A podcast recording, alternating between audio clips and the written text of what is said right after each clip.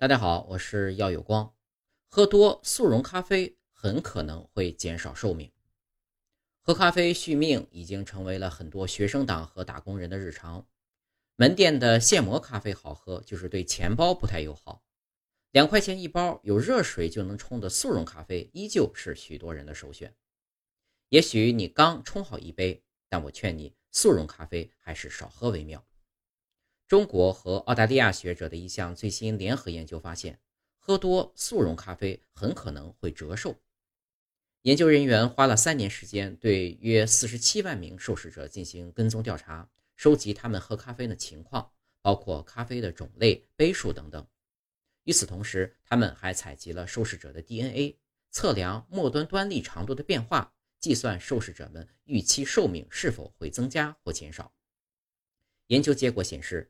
速溶咖啡会造成端粒额外的缩短，缩减细胞的生命周期，进而影响人体的健康状况和预期寿命。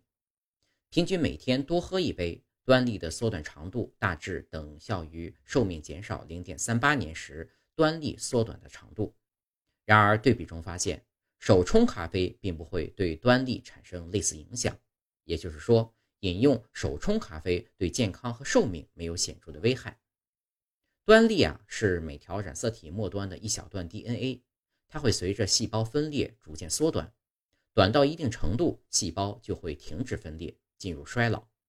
通常情况下，细胞终端地较短的人更容易患上心血管疾病或者传染病。如果端粒长度持续缩短的话，人体衰老的进程也会加快，增加细胞癌变的风险。这样看来，速溶咖啡非但不能续命。还会影响你的健康，但为什么同样是咖啡，手冲咖啡就不会危害健康呢？速溶咖啡中到底添加了些什么，引起了这种折寿效应？从成分来看啊，手冲咖啡和速溶咖啡之间内容和配比有很大的不同。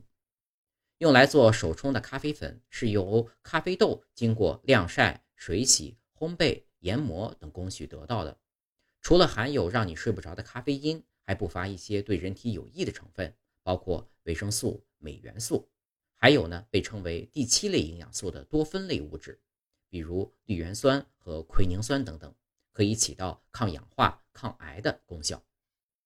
多项研究证实啊，适量饮用咖啡有益于身体健康，可以帮助减肥、改善大脑功能、改善抑郁、降低心脑血管疾病和糖尿病的风险等等。但我们平常喝的速溶咖啡往往是三合一咖啡粉，里面的纯咖啡粉只占了小部分。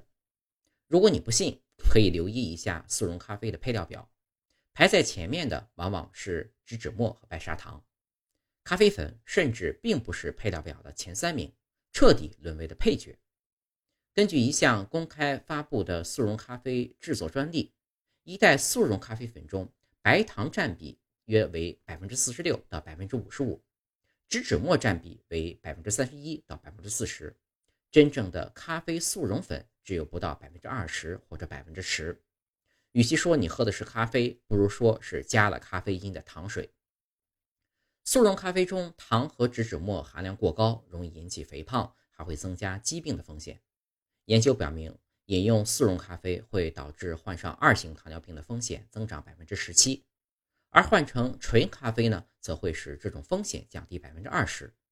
过量的添加剂反客为主，咖啡有益健康的结论也就无法适用于速溶咖啡。当然，你也不需要把所有的速溶咖啡都一棒子打死。